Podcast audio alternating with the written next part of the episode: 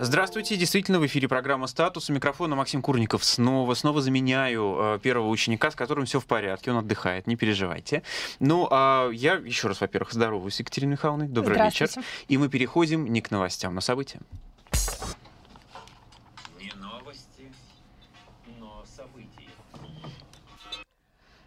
С прошлого нашего с вами выпуска, который состоялся неделю назад, а, мы с вами продолжаем оставаться в том же а, правовом режиме, в котором неделю назад мы и были. То есть у нас не произошло за эту неделю, давайте отметим, не только случившееся, но и не случившееся, а никаких особенных ужесточений режима нашей с вами жизни. А у нас с вами даже еще не режим чрезвычайной ситуации, у нас по-прежнему режим повышенной готовности, тот, который, как мы с вами в прошлый раз объясняли, устанавливается региональными властями. За прошедшую неделю неделю этот самый режим повышенной готовности случился во всех регионах Российской Федерации, потому что его вводили постепенно а разные наши с вами субъекты. Ну и вот а, на прошлой неделе уже все, последние были, по-моему, последний держалась Чечня и почему-то Орловская область, не желали признавать э, наступившую новую реальность, но тем не менее сдались и они, так что у нас вот у всех теперь а, такой ограничительный режим. Из этого следует, что все школы и вузы либо отправлены на каникулы, либо на дистанционное обучение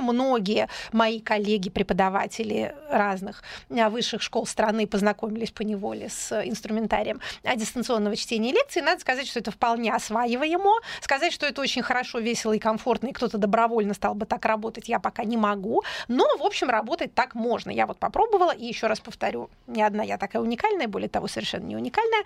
А, кто пользуется скайпом, кто пользуется а, такой программой Zoom, а, ну, в общем, как-то жить можно. Жить можно, осознавая что это, а, в общем, временное явление, как мы все надеемся, а более-менее учебный процесс удается поддерживать. Екатерина Михайловна, пока вы заговорили да. о регионах, а можно ли сказать, что Москва такой пионер а, в борьбе с коронавирусом и в этих принимаемых и отрабатываемых мерах? И почему сегодня Собянин, когда докладывает, советует президенту, что все это надо распространить на другие регионы? По какому такому праву? Москва действительно и наиболее пострадавший регион, и наиболее подготовленный регион, поскольку он есть столица Российской Федерации, этот регион. Более того, это крупнейший транспортный хаб, поэтому все прибывающие из-за рубежа в Россию в основном э, попадают сначала в Москву, а потом уже распределяются по всей стране. Поскольку у нас с вами основной э, путь заражения сейчас, по крайней мере, это приехавшие из Европы э, или приехавшие из Турции, например, то они все, значит, через Москву э, попадают в дальнейшую Россию. Ну и кроме того, Москва самый богатый регион Российской Федерации, поэтому он наиболее обеспечен, в том числе и теми тестовыми системами, которые позволяют определять, кто, собственно, заболел. А вот этот вот э, популярный э, и уже пару недель, как анекдот про 28 выявленных случаев, а сколько у вас было тестов 28, он, в общем, некоторую нашу с вами медицинскую реальность отражает. А поэтому получается, что чем регион богаче и продвинутее в смысле своей здравоохранительной системы, тем больше он будет способен вообще выявлять а, этих самых больных. Значит, что а, интересно нам отметить в масштабе, что называется, всей Земли? А, конечно, а, скажу я несколько а, бесчеловечно, все представители наук об обществе с замиранием сердца следят за происходящим. Это гигантский, невероятный совершенно эксперимент в режиме реального времени, на который мы никогда не могли бы рассчитывать, потому что в наших всех науках, от антропологии до криминологии, в том числе и в моей в политической науке, науки есть одна проблема. Нам не дают с людьми а, экспериментировать как-то вот. А на мышах не очень хорошо получается а, политические процессы отрабатывать. А тут вот такая вот совершенно невероятная а, происходит штука. А что мы видим пока? Значит, если кто-то вам сейчас возьмется отвечать на вопрос, каковы будут последствия пандемии, как изменится человечество, как изменится экономика, то, скорее всего, этот человек не очень хороший специалист в своем деле, потому что эксперт вам скажет одно единственное, рано пока говорить нет данных, недостаточно прошло время, времени для того, чтобы делать какие-то глобальные выводы. Хитро. Но, а что делать? А что делать? Вот эксперты, они такие. Но некоторые вещи можно отметить уже сейчас. Что интересно, что бросается в глаза, опять же, учитывая поведение вот всех людей, потому что все страны мира в той или иной степени в этом великом эксперименте участвуют и демократии, и автократии, и богатые страны, и бедные, и теплые страны, и холодные, и а, страны, в которых население в основном городское, и то, в которых оно преимущественно сельское. Что мы видим? Мы видим абсолютно развитие событий по Стивену Пинкеру, которого мы тут часто в эфире упоминали. То есть люди готовы жертвовать очень многим ради безопасности. Цена человеческой жизни выросла до такой степени, что почти никакие ограничения не кажутся избыточными для того, чтобы эту самую жизнь сберечь.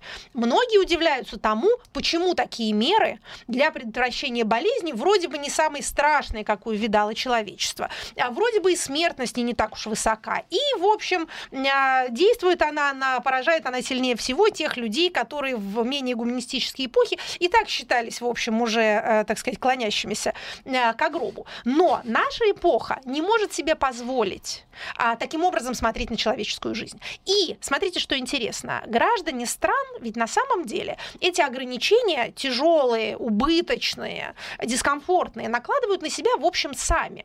При том, что правительства стран и тут довольно похоже ведут себя и автократии, и демократии, потому что это чрезвычайная ситуация. Правительства стран выпускают различные рестриктивные меры да, применяют. Но на самом деле ведь ни, ни у кого даже у полицейских государств, а, а мы с вами являемся полицейским государством в чисто статистическом смысле по количеству а сотрудников полиции на душу населения, ни у какого государства, даже у нашего, нет такого количества полицейских, чтобы поставить возле каждой квартиры. Если бы люди массово стали нарушать этот самый карантин, правительство, в общем, сделать ничего не могут.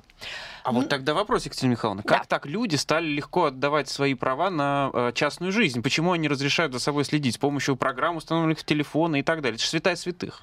Потому что э, безопасность это религия нашего века. Мы об этом говорили с вами раньше. Теперь мы видим подтверждение этому, что называется инвитро, э, употребляя медицинские термины, вот в таком вот натуральном виде. Жизнь это ценность, безопасность, соответственно, это ценность. Люди идут на ограничение свободы и, как вы верно сказали, на нарушение приватности. А Многие делают из этого тот вывод, что карантин закончится, ограничения останутся, что правительства, обобщенные правительства разных стран, получив такие полномочия в руки, не захотят их отдавать. Соблазн. Соблазн есть большой. Но если мы посмотрим на а, предыдущие исторические опыты, что, в общем, происходило по итогам вот таких вот больших а, бедствий. А то, что сейчас происходит, это, конечно, такая Вторая мировая для миллениалов. А, в ослабленном, слава богу, виде. А, тут вспоминается вот эта вот, опять же, очень а, популярная картиночка, в которой три вируса сидят в баре, а, значит, черная смерть с э, таким вороньим носом, чума, а, испанка и вот этот самый э, современный коронавирус, который говорит следующее. Он говорит, моя цель не столько, собственно, убивать людей, сколько привлечь внимание к проблеме доступности здравоохранения. И вот эта вот черная смерть говорит, чертовы миллениалы. Это действительно вот, вот это вот оно, да, не столько убивать людей, сколько привлечь внимание к целому ряду а, важных социальных проблем. Итак, Значит, что мы видим? А мы видим, что, еще раз э, повторю, люди готовы самоограничиваться. Значит, у нас есть предварительная социология по европейским странам, и она показывает следующее. Чем строже меры, которые принимают правительство, тем выше рейтинг их одобрения. Сейчас так. Значит, этот эффект продлится не вечно. Но в момент бедствия, конечно же, он себя проявляет. А, итальянское правительство было непопулярно пока не было жесткого карантина, начался жесткий карантин, одобрение пошло вверх.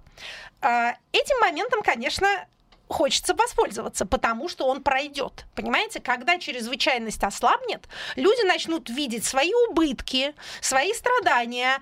Ну, вообще-то говоря, будут, э, как они сейчас есть, да, в тех странах, которые сильнее. Будут задаваться вопросом, а почему погибшие, допустили, в конце концов? Почему да? допустили, почему не предотвратили, почему не спасли, да? То есть, оглядываясь назад, они увидят, не, э, не, они перестанут быть благодарны за то, что они лично живы, и будут предъявлять претензии за то, что умерли их близкие, за то, что они сами, значит, там лишились работы, лишились доходов, и вообще вот сидели столько недель э, дома и совершенно одичали там э, в э, заключении. То есть потом наступит обратный эффект, но пока эффект такой. И это, еще раз повторю, европейские страны, страны открытые общества, демократические политические системы, то есть в эти моменты бедствий люди приветствуют жесткие меры. Это надо, что называется, иметь в виду, это надо помнить. Что еще видно? Видно, как в этой самой чрезвычайной ситуации проявляют себя и усиливают усиливаются уже имеющиеся инструменты действительно слежения. И, судя по всему, а, вот это вот можно, наверное, предполагать, что никуда не уйдет дальше. Почему? Не потому, что зловредные правительства захотят и дальше за всеми следить. Они не захотят людей держать, например, все время в квартирах. Невозможно предположить, что по окончанию карантина по-прежнему будет нужно э, во Франции выходить с письменным э, объяснением из дома, да, как сейчас. Понятно, что это уйдет, и, возможно, есть и противоположная версия, что люди, значит, радостно бросятся обниматься, целоваться, ходить в бары, наверстывать все то, чего они были лишены. Но как по итогам 11 сентября? во всех публичных местах встали рамки металлоискателей, и мы считаем нормальным, что нас прогоняют через них и просят открыть сумку. Точно так же может быть во всех публичных местах или на выходе из наших подъездов встанут рамки измерителей температуры, которые будут блокировать вам выход, если вы такой mm-hmm. безответственный гражданин выползли ну, или, по крайней мере, дома. вход, наоборот, в какие-то публичные места. Или вход в публичные места, или выход из квартир это совершенно не исключено. И нам тоже будет казаться это нормальным, как нам кажется нормальным, что мы после 11 сентября а, подвергаемся ручному ощупыванию в каждом аэропорту, да, и что мы не можем провести, а, принести бутылку воды а, на борт, потому что эти ограничения не откатываются назад, понимаете? Даже если нет там несколько лет больших терактов с применением самолетов, да, никто больше не врезает, слава богу, ни в какие здания, но назад это уже не возвращается. То есть вот на это будет нам интересно посмотреть. Екатерина Михайловна, да. а можно сказать, что э, мир без границ, или, по крайней мере, Европа без границ, это, эта идея потерпела крах? Вот. вот у вас был в эфире Александр Баунов, uh-huh. который много лучше моего а, разбирается в этом Он вопросе. как раз сказал, что Он, да. Это его версия. Значит, есть другая версия. Она состоит в том, что сейчас формируется, так сказать, Всемирный альянс борьбы с вирусом.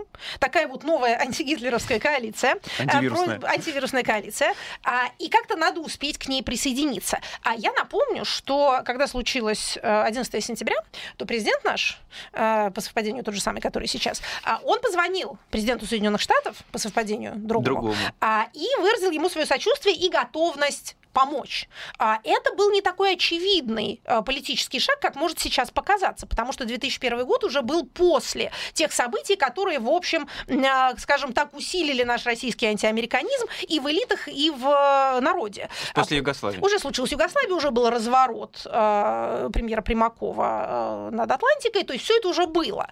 Можно было присоединиться к другой части, которая радовалась или там злорадствовала, по крайней мере, по поводу этих терактов. Но произошел еще один разворот, и довольно долгое время, опять же, как считают эксперты по международным отношениям до Мюнхенской речи, вот этот вот э, значит, российско-американский антитеррористический союз действовал. Сейчас может образоваться некий вот российско-европейский антиэпидемиологический или антиинфекционный союз. Это я не к тому говорю, что это моя версия против там, версии Баунова, а к тому, что есть и такая возможность развития событий, есть и а, возможность То есть те самолеты, другая. которые мы отправили в Италию, это такая Вот, можно, это, можно это воспринимать и таким образом. Значит, предположить, что э, самолеты больше никогда не полетят, не в смысле те, которых мы отправили, а те, на которых люди летают. Это так же глупо, как предполагать, что люди будут продолжать сидеть по своим квартирам, когда у них появится возможность оттуда выходить. Глобальный мир стал глобальным, и это назад уже не вернуть.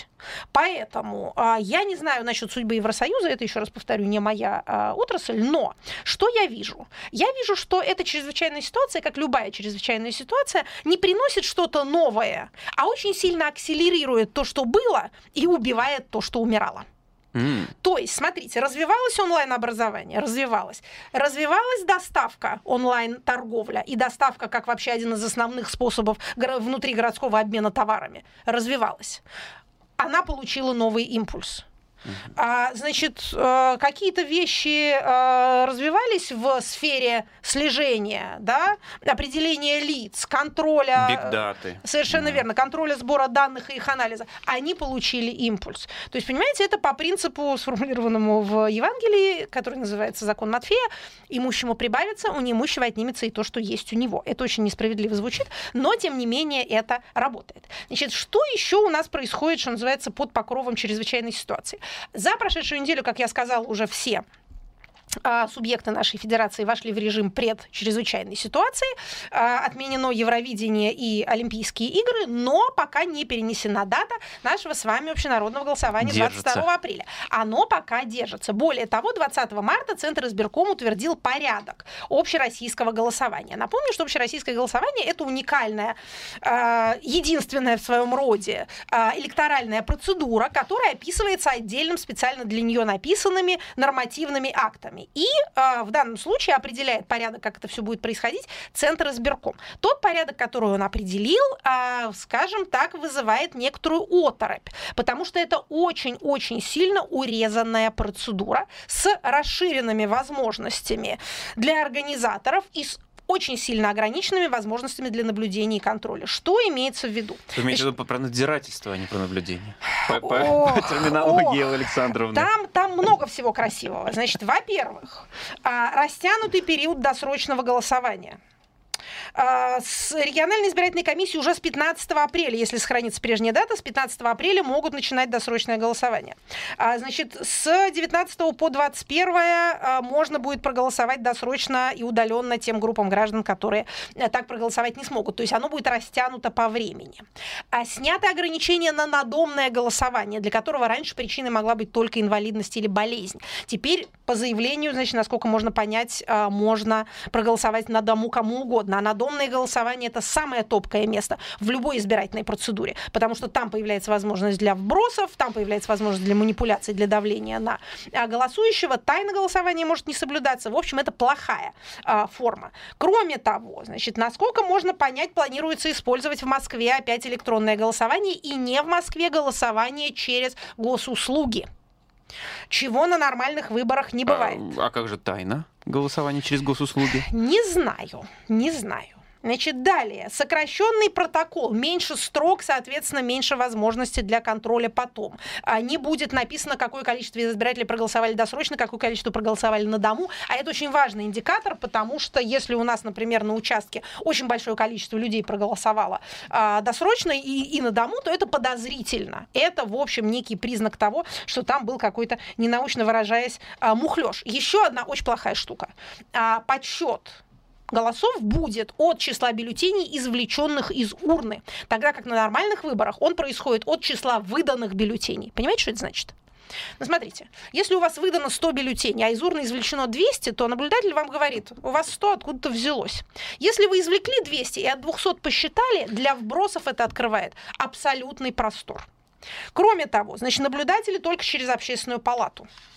А, борьба с журналистами, которые а, приходят на участки, требования а, предоставления трудового договора, заключенного за несколько месяцев до даты голосования, для того, чтобы, как говорит Центральная избирательная комиссия, разные наблюдатели, значит, не маскировались под журналистов и не пытались пролезть таким образом. Как будто, как будто какое-то СМИ на свете может держать достаточный штат, чтобы закрыть в момент голосования то количество участков, которое будет открыто. Естественно, что точно так же, как, я не знаю, там, э, Яндекс Доставка набирает новых курьеров, когда повышается спрос, точно так же и любое медиа набирает... Вот это там есть нюанс. Журналист должен заранее предупредить, на каком участке он будет, и может наблюдать только на этом конкретном участке. А, значит, это все большое горе и беда. Почему? По двум причинам. Значит, ну, во-первых, а, у нас и так-то процедура сомнительная с правовой точки зрения, а, а она еще и становится совсем а, сомнительной, потому что она описывается таким вот образом. Но я вам скажу, товарищи слушатели, самое страшное даже не это. Самое страшное другое.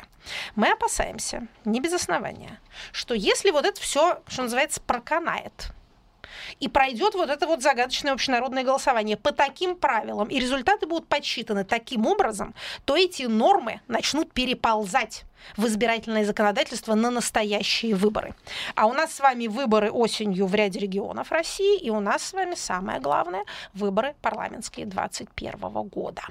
Если у нас будет испорчена избирательная процедура, это очень большая политическая беда. На этом месте многие граждане мысленно скажут, да у нас и так, и до этого-то было там, бог знает что. Небольшая потеря. Нет, отвечу я на это. Значит, контринтуитивно, как бы это вам ни показалось, у нас с вами избирательные стандарты, в общем, со временем растут у нас с вами наблюдатели становятся все изощреннее и совершеннее. После 2011 так вообще? После 2011 года стало лучше. С каждым годом на самом деле становилось лучше. Видеонаблюдение – большой шаг вперед. В крупных городах и в центрально-российских регионах фальсифицировать стало трудно. Поэтому у нас губернаторы проигрывают выборы, поэтому у нас оппозиционные кандидаты попадают в э, региональные и городские парламенты.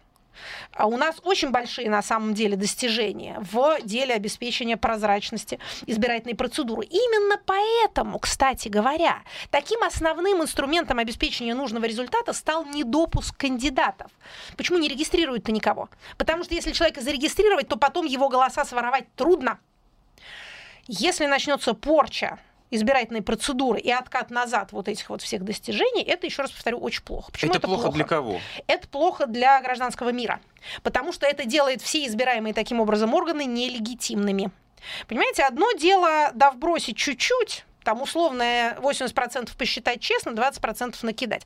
Но если вы будете рисовать 80% на имеющихся 20, то есть перевер, перевернется эта пирамида, то это делает избранный орган абсолютно нерелевантным а как никакой политической реальности. Вот как мы это почувствуем? Мы это почувствуем следующим образом. Значит, э, люди массово перестанут верить в то, что каким-то образом их голоса э, отражаются в мандатах, и после таких выборов наступают протестные акции. Мы это видели в 2011 году. Вот так вот, после 2011 года не только было сделано много всякого безобразия, о котором мы с вами тут регулярно рассказываем, но и были последовательные попытки несколько исправить а, нашу с вами избирательную процедуру. А в результате, еще раз повторю, пришлось никого не регистрировать. Именно потому, что уж кто проник в бюллетень, да, того приходится считать более-менее честно. Да, у нас есть регионы электоральных аномалий, так называемые электоральные султанаты. Там свое считают. Но когда и туда проникают, между прочим, наблюдатели, выясняется, что там результаты гораздо больше похожи на общероссийские, чем на какую-то экзотическую картину вот такого вот своеобразного национального региона, который мы тут себе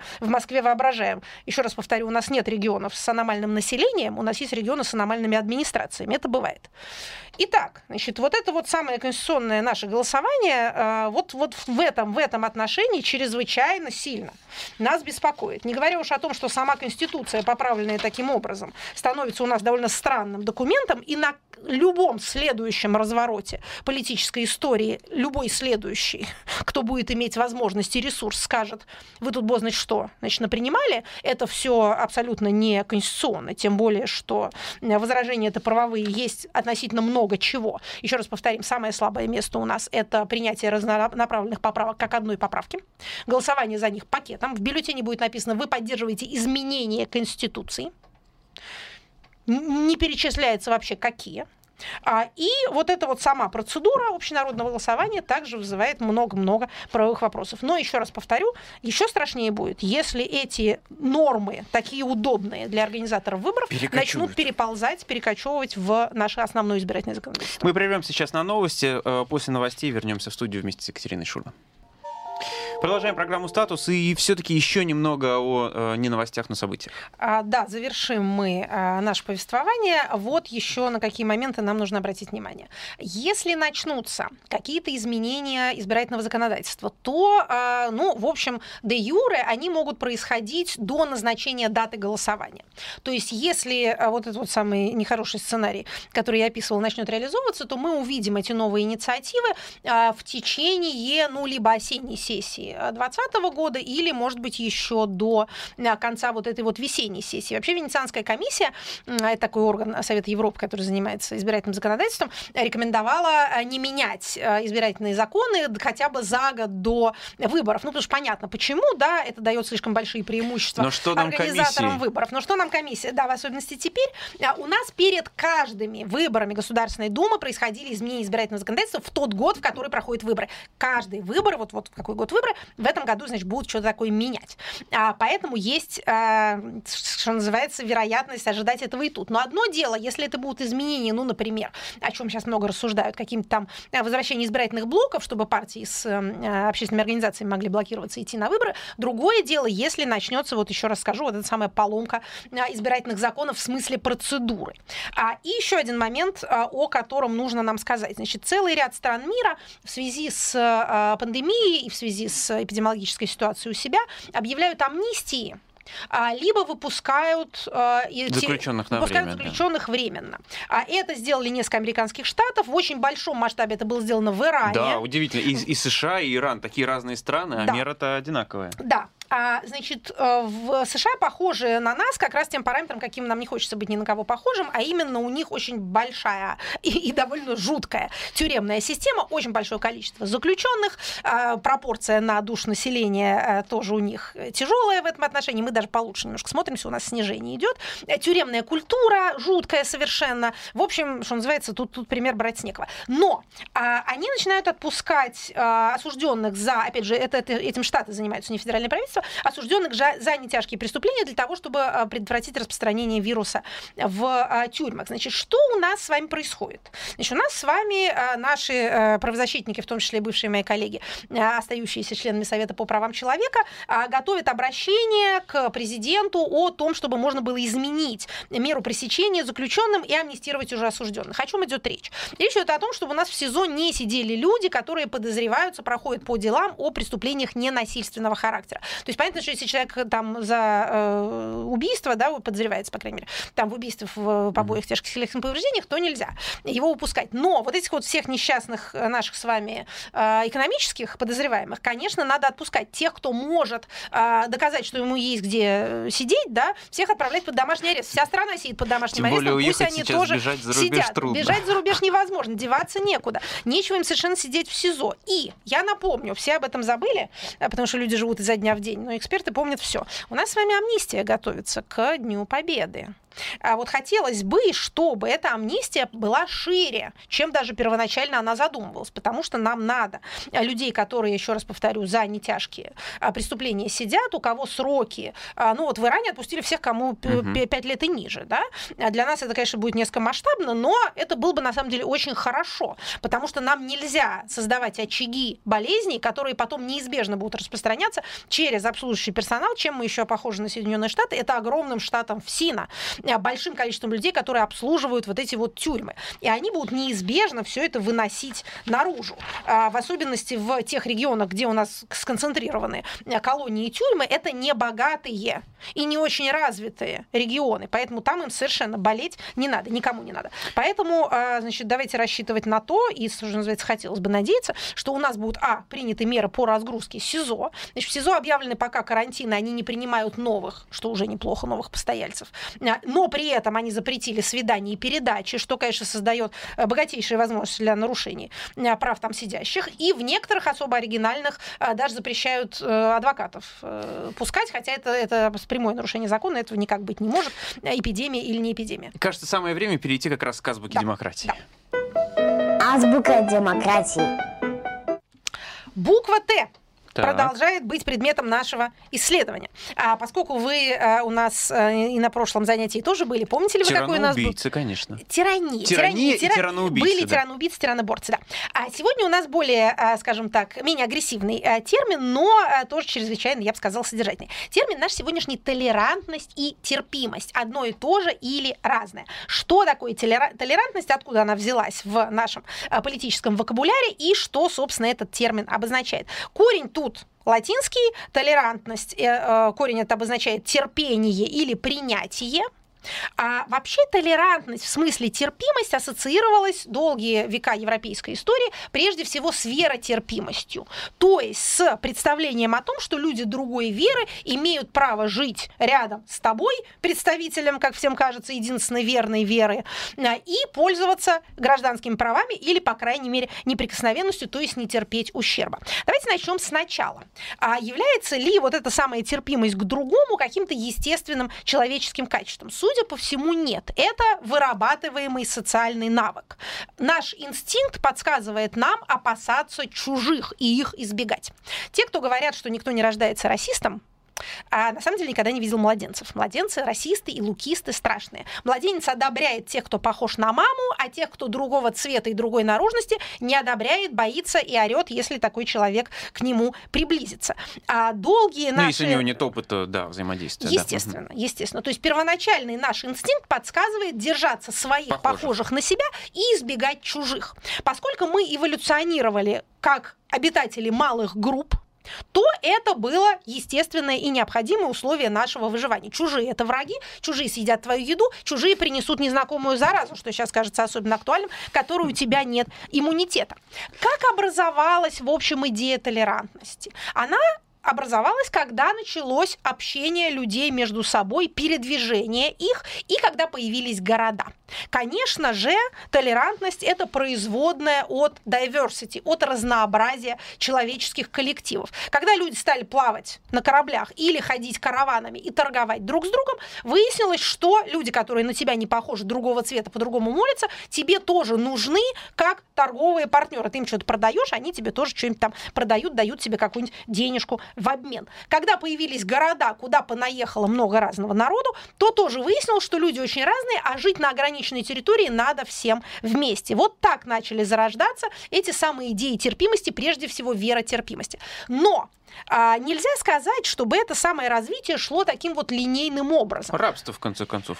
А, значит, ну, которая а, вообще, явно мешала этому процессу. а, этому много чего мешало. Этому мешает, конечно же, религиозное сознание. Если вы верите в то, что вам явилась истина, и вы спасетесь, а все остальные попадут в гиену огненную, то, естественно, для вас предполагать, что вы поможете этим людям, а, быстро, значит, зажарив их на костре в их краткой земной жизни, но зато спасши их бессмертную душу. Поэтому долгим и очень непростым путем европейские, если мы сейчас говорим о Европе, европейские э, страны и европейское сознание приходило вообще к тому, что можно терпеть представителей других религий. Кстати, интересно вот что. А, Легко предположить, что этот процесс шел следующим образом. Сначала мы становились терпимее к тем, кто больше на нас похож, а потом распространяли эту терпимость на уж совсем там иноверцев и язычников. На самом деле не так. Наиболее свирепая борьба и наиболее страшный а, вообще террор на истребление шел между людьми внутри одной конфессии. Борьба, Между да. различными толками христианства. Да? Значит, даже больше э, в там, европейских э, разных королевствах было э, прав у евреев, чем у, в протестантских государствах у католиков, а у, в католических у протестантов. А каким образом выработались все-таки нынешние правила толерантности? Во-первых, давайте вспомним, что этот сам термин, он такой снисходительный. То есть он от сильного к слабому. Я терплю, готов терпеть. Что-то, что я признаю, вообще-то говоря, конечно же, э, глупым и неправильным по сравнению с моими правильными установками, э, идеологемами веры, но я готов это терпеть, потому что я такой великодушный, я такой гуманный. То есть это на самом деле а, пози- с позиции силы вот, эти, вот этот весь дискурс толерантности происходит сверху вниз, а не снизу вверх. От э, дискриминируемых групп никто не требует толерантности. Толерантность ожидается от тех, у кого на самом деле власть. А в современном обществе разнообразном и непрерывно общающимся с другими обществами, толерантность является тоже необходимым условием не просто для его, там, не знаю, морального совершенства, а для поддержания в нем вот этого самого гражданского мира, который для нас является такой большой ценностью. Чтобы граждане не перерезали друг друга, а, необходимо, чтобы тот, кто устанавливает законы, не устанавливал ярко выраженных преференций для представителей одной национальности, одной религии, одного пола. Вот, собственно говоря, правовая основа толерантности. В современном мире она выражается прежде всего в нормах закона. Во вторую очередь она выражается в нормах поведения. То есть мы предписываем себе определенный язык, не говорим каких-то слов, которые могут быть другим людям оскорбительны, ведем себя таким образом, чтобы не демонстрировать, что мы, значит, вот проходя мимо человека одетого иначе, там плюем ему, значит, вслед, потому что он там урод какой-то и на нас не похож. Все это мы делаем для чего? Для того, чтобы драка не завязалась, да? Ну и также для того, чтобы каждый мог быть членом общества и вообще-то приносить ему пользу, чтобы никто не был исключен из этого взаимовыгодного процесса обмена. Последнее, что надо сказать о э, толерантности. Существует так называемый парадокс толерантности. Его вывел Карл Поппер, который был у нас одно время в «Отцах». Парадокс толерантности выражается в э, популярном в интернете слогане «Никакой свободы врагам свободы». О. И звучит он так. Должны ли мы проявлять толерантность к тем, кто толерантности не признает? Так. А, тут есть проблема. То есть, если мы говорим, пусть каждый живет как знает, как ему лучше, мы даем возможность любому проявлять себя, то если у нас есть группа, которая, например, проповедует женское обрезание, мы проявляем терпимость к их взглядам, или все-таки мы к их взглядам терпимости не проявляем? На самом деле этот вопрос постоянно возникает, начиная с там, британского владычества в Индии, когда перед ними стал вопрос, древний национальный обычай сожжения вдов, как вообще? Терпеть или все-таки сказать, нет, знаете, мы тут проявим нетерпимость выдающуюся. Или, значит, в Соединенных Штатах у мормонов полигамия. Вот такое у них религиозное воззрение. Так да? повелось. У евреев религиозное воззрение по субботам не работать, а у мормонов жен брать себе побольше и помоложе, в особенности, если ты там один из э, лидеров этой мормонской коммуны, этой общины. Или, что попроще возьмем, но тоже споры идут совершенно чудовищные. А девочки в платках в школу ходят? Или девочки в платках в школу не ходят, да? Или вот в каких-то других там мальчики о своих религиозных головных уборах. Есть Если ли у нас светское этот вопрос? государство. Значит, нет, у правильного ответа нет. Но а, ответ на парадокс толерантности более-менее следующий. Мы толерантны к взглядам, но мы не обязаны, что называется, не подписывались быть толерантны к практикам. Тут тоже, конечно, это не ответ. А, Опять же, сожжение вдов, это понятно, что это практика, которую мы прекращаем, потому что это бесчеловечно. А вот насчет шапочек как? Где граница между поведением, которое просто выражает наши культурные и религиозные нормы, и поведением, которое нарушает права других людей радикальным образом. Да? Вроде бы граница проходит по телесной неприкосновенности, но, опять же, а шапочки, платки, а хиджабы, никабы, как с ними. В общем, и толерантность штука хорошая, и проблемы она создает, которые не логически неразрешимы в рамках, так сказать, философского теоретизирования, и на практике каждый раз являются очень сильно конфликтогенными. Ну, может быть, кто-нибудь из отцов когда-нибудь э, дойдет. К рубрике Ну, «Отцы». Переходим.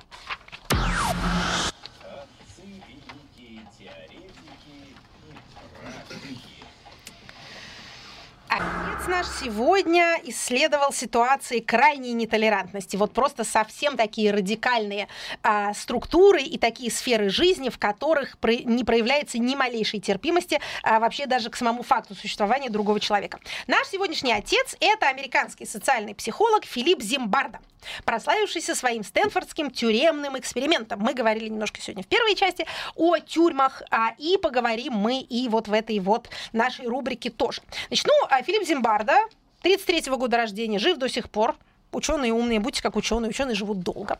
А это очень известный и очень почтенный американский психолог и антрополог. А когда мы сейчас с вами будем говорить о Стэнфордском тюремном эксперименте и о проблемах, которые с ним есть, э, так сказать, научных и этических, давайте сначала вспомним, что это человек действительно с очень хорошим академическим профилем, получивший а, прекрасное образование, работавший в ведущих американских а, университетах. В Еле он преподавал, в а, значит, Нью-Йоркском университете, в, Кол- в Колумбийском преподавал, в Стэнфордском университете он с 68 года трудится, собственно, до сих пор там и пребывает.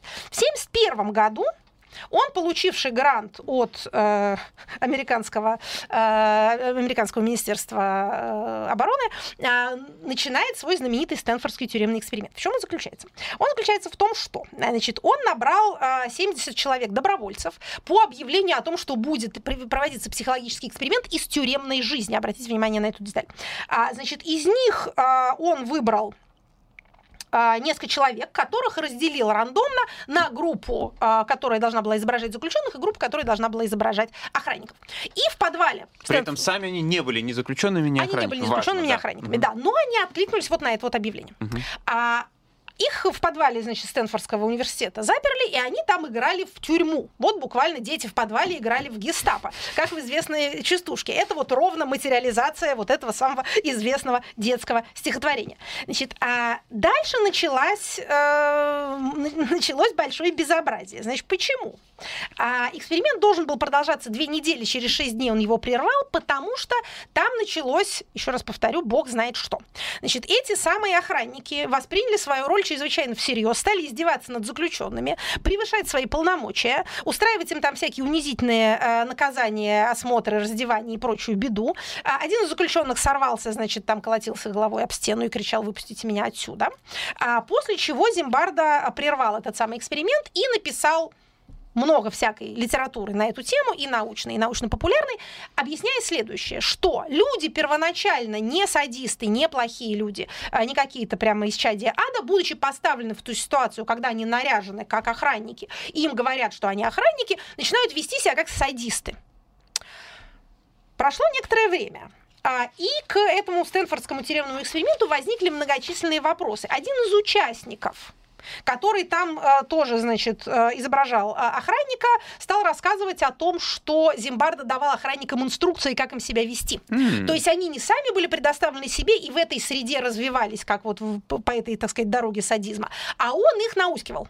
Более того, этот вот самый участник, а, которого там привлекли в качестве консультанта, он сам отсидел довольно много. И он сказал, что вот эти все штуки, которые они там выдумывали, всякими раздеваниями, там, ведрами вместо э, туалетов и прочие гадости, а это, это, это со мной было в тюрьме, я об этом рассказал. Невозможно себе представить, что вот эти вот, э, значит, стэнфордские студенты сами из головы выдумали такие штуки. То есть все-таки какой-то опыт был откуда-то взят. был привнесен извне. И а, Зимбардо в этом во всем участвовал. Он как бы был там, так сказать, играющим тренером.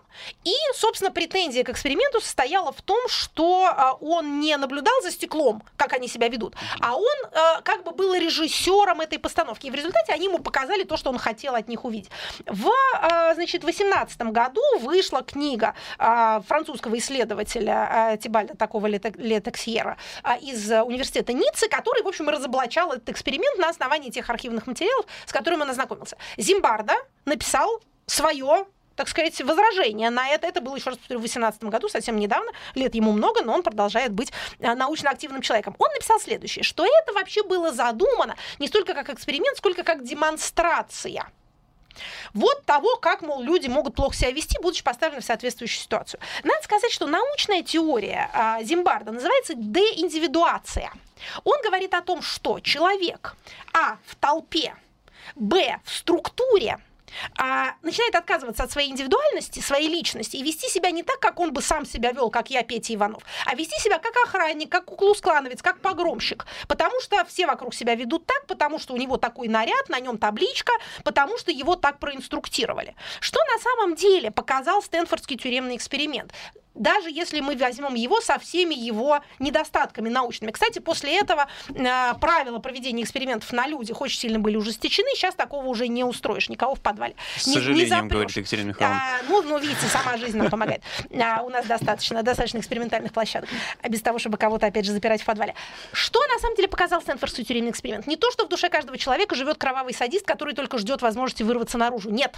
Он показал, насколько человек социально программируемое существо, существо. Люди ведут себя так, как им говорят себя вести. И в хорошем, и в плохом. Это звучит как-то ужасно, но ведь это делает возможным все наше социальное бытие. Мы выполняем правила, мы выполняем инструкции, мы подчиняемся авторитетам, мы учимся у старших и повторяем за ними. Да, мы социальные существа, мы так себя ведем. Тем выше ответственность на тех, кто пишет инструкции, подает пример и дает указания они не могут ссылаться на то, что вот природа человека такая, люди хотят, понимаете ли, насильничать друг над другом. Ничего подобного. Они точно так же будут помогать друг другу, жертвовать собой, а, заниматься кооперацией и взаимопомощью, как мы сейчас видим это в мире каждый день. Но начальники несут ответственность. Потому что, еще раз повторю, 99 человек из 100 делают то, что им говорят. Это та самая ответственность элит в некотором смысле. Не в некотором смысле, а в самом прямом смысле. И потом говорить, что это народ такой, он сам этого захотел, нельзя. Еще раз повторю, 99 человек из 100 выполняют указания, и это социальная норма. И грех на том, кто эту социальную норму использует во зло. Ответственность лежит на них. Переходим к вопросам слушателей.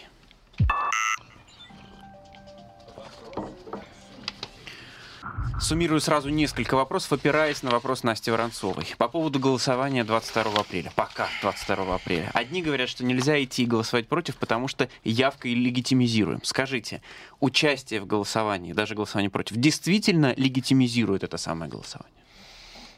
Если нет нижней, нижнего порога явки, то не явка не делегитимизирует голосование. Вы не можете его сорвать, не явившись. Это правда. Но э, явка – это важный параметр, которым, что называется, организаторы будут хвастаться потом. Сколько народу у них пришло, следовательно, результаты более легитимные. Судя по той спешке, с которой происходит организация голосования, опасаются больше не за явку, а за результат.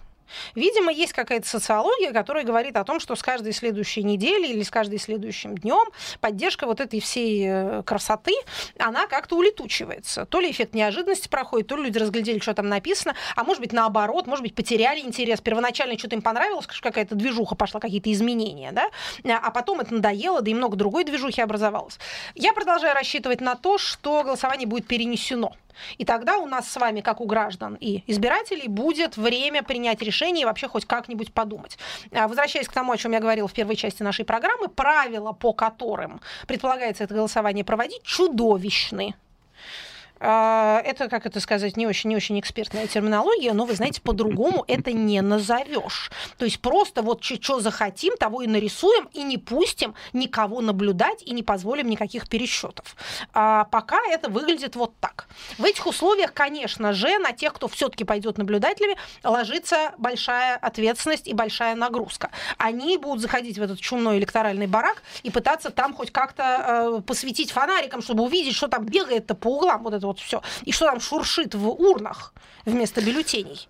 А, но, еще раз повторю, хочется надеяться, что все-таки это произойдет не 22 апреля. Что нам говорят все специалисты по медицинской статистике, что у нас две недели, а, так сказать, мягкого роста числа заболевших впереди, а потом будет рост уже другой. Вечный вопрос от Вадима Белиновича. Да. А, здравствуйте, Екатерина Михайловна. Почему в регионах так неактивно люди участвуют в митингах? Ведь там совсем нет денег и работы. Соответственно, они меньше должны бояться что-то потерять. Слушатель представляет себе такого доведенного до отчаяния человека, а, которому нечего терять. Всем есть что терять. Чем Кроме человек, своих цепей, как чем известно. человек беднее, тем он менее свободен, тем он более опасается, а не наоборот. Это, во-первых. Во-вторых, нет никакой прямой корреляции а, между бедностью и протестными настроениями. А, Человек, озабоченный выживанием, не озабочен политической э, саморепрезентацией. Поэтому люди в регионах митингуют, они большим рискуют, чем в столице, потому что меньше глаз, потому что меньше просто работодателей, рынок труда гораздо уже, если тебя выгонят с твоей единственной работы, которая преимущественно работа на государство, то идти тебе будет некуда. Поэтому те люди, которые в регионах все-таки протестуют, заслуживают, а, возможно, больше уважения, чем мы с вами в Москве, а, которые на, так сказать, на глазах всего народа дядя Степ лезет в воду. Это одно, когда на глазах всего народа и мировой общественности, а другое дело, когда где-нибудь там в Мордовии. Меньше Да? есть кому заступиться. да. Меньше есть кому заступиться, совершенно верно. А, еще один вопрос э, от Владимира Игнатьева, в некотором смысле пересекающийся с тем, что вы говорили в первой части. Вы часто говорили про успешный опыт совместного действия, что он повышает уровень доверия между людьми. Можно ли воспринять этот карантин как совместное действие а, и внутри государства, и внутри всего мира? Вообще, внятная опасность, которой надо противостоять, оздоравливает атмосферу. Это, конечно, немножко не было бы счастья, да несчастье помогло, но вы помните, как, так сказать, советские люди вспоминали войну, в том числе как время большей свободы, чем то, что было до или то, что наступило после. А Когда надо какой-то результат показывать, то даже власть, которая в обычное время озабочена исключительно сама собой, должна что-то делать более-менее полезное. И видно, когда это приносит результат, и видно, когда это результата не приносит. Поэтому этот опыт может быть вдохновляющим составляющим.